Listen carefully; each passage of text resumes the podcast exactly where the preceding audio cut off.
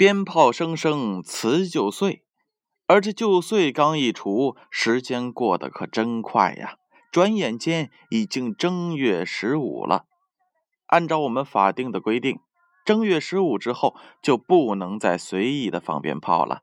所以呀，借助今天，建勋叔叔呢也是特意把这首歌送给大家，让我们重温一下这春节十几天给大家带来的欢乐吧。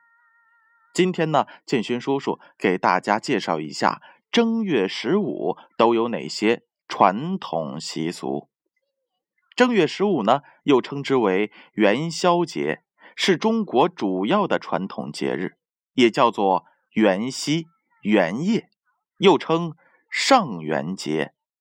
因为这一天是新年第一个月的月圆夜。因历代这一节日有关灯习俗，所以呢，又称之为灯节。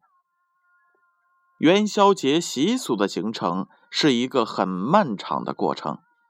据一般的资料与民俗传说，正月十五在西汉已经受到了重视。汉武帝正月上新夜在甘泉宫祭祀太医的活动，被后人视作正月十五祭祀天神的先声。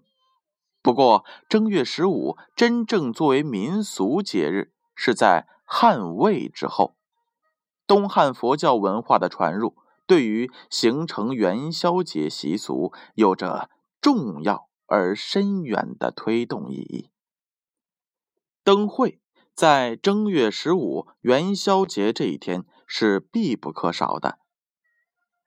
元宵放灯的习俗在唐代发展成为盛况空前的灯饰。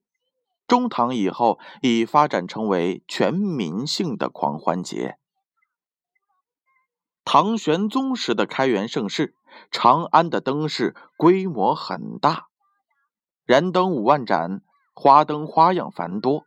皇帝命人做巨型的灯楼，广达二十间，高一百五十尺，金光璀璨，极为壮观。从那以后啊，历代的元宵灯会不断发展，灯节的时间也越来越长。唐代的灯会是上元前后各一日，宋代呢又在十六之后加两日，明代则延长至由初八到十八，整整十天。到了清代。满族入主中原，宫廷不再办灯会，民间的灯会却仍然壮观，日期缩短为五天。而这一天呢，还有吃元宵的习俗，在正月十五这一天吃元宵。元宵作为食品，在中国也由来已久。宋代民间即流行了一种元宵节吃新奇食品。这种食品呢，最早叫做福元子，后称元宵。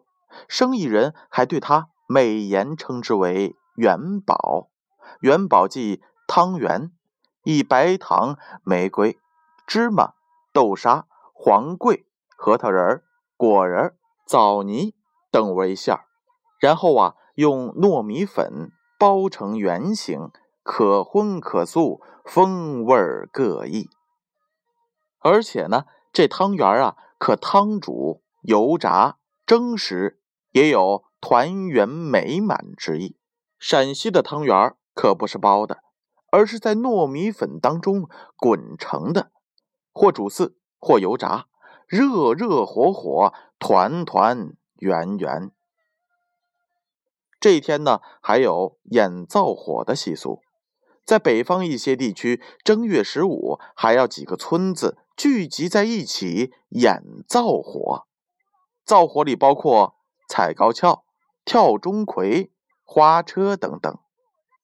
好了，以上呢就是建勋叔叔和大家简要介绍的中国传统习俗当中正月初十五元宵节这一天所涉及到的传统民俗。也许建勋叔叔介绍的不够全面，不过没有关系。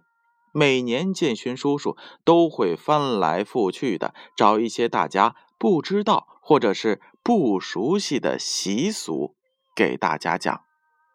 正月十五的习俗虽然给大家讲完了，但是建勋叔叔和大家一样，都舍不得离开这过年的年气儿和年味儿。